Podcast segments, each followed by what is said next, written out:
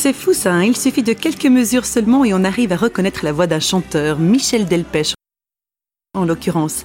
Mais réflexion faite, ce ne sont pas quelques mesures qui nous permettent de connaître le chanteur en question. Alors aujourd'hui, on vous propose de le rencontrer, Michel Delpech, sous un angle différent de celui de la musique et de la célébrité, alors qu'il nous livre ses confidences sur la spiritualité, plus précisément sur sa foi chrétienne et les convictions qui ont changé sa vie.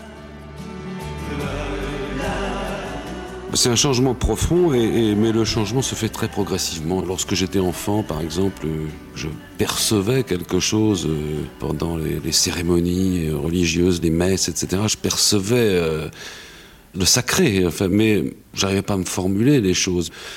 Ensuite, bon, bah, j'ai vécu pleinement mon, rôle de chanteur euh, et je me suis jeté essentiellement dans la vie des tournées espèce de tourbillon qui m'a fait oublier tout ça.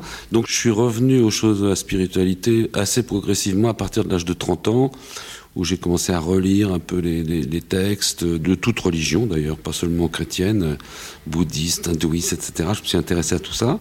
Et puis, euh, c'est lors d'un voyage à Jérusalem en compagnie de, ma nouvelle femme, celle qui est devenue ma, femme actuelle, avec qui je suis marié depuis maintenant 15 euh, ans, c'est là que j'ai eu la certitude absolue de l'existence de Jésus.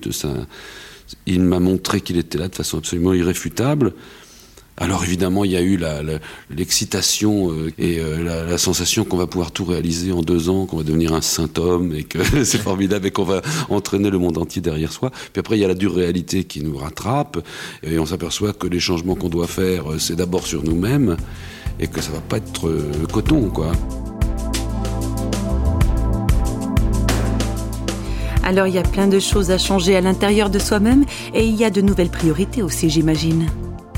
Ce qui est la priorité dans ma vie, c'est l'amour que je peux porter aux autres, dans quelle euh, action je peux me lancer pour euh, faire mieux, pour aider. Euh. vous savez, je suis pas devenu quelqu'un d'exceptionnel. pour autant, je crois que je suis vraiment un homme tout à fait ordinaire qui cherche à mettre un pied devant l'autre chaque jour et à m'améliorer autant que c'est possible. Voilà.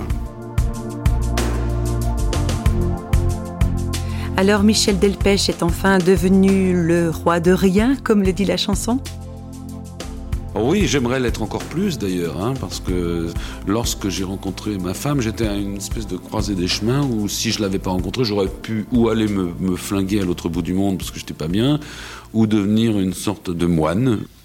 Donc c'était des questions que je me posais. Bon, il se trouve que j'ai rencontré une femme, que je suis donc reparti dans une vie euh, active, que j'ai refait un enfant, euh, que j'en ai euh, élevé d'autres. Donc je peux pas être vraiment le roi de rien. Je suis pas un homme libre à partir du moment où où j'ai pas quitté le monde, je me considère pas comme un homme libre. Mais enfin, tout ça, c'est toujours un peu relatif. et puis, je suis très heureux de cette situation. Libre aujourd'hui, je suis enfin le roi de rien.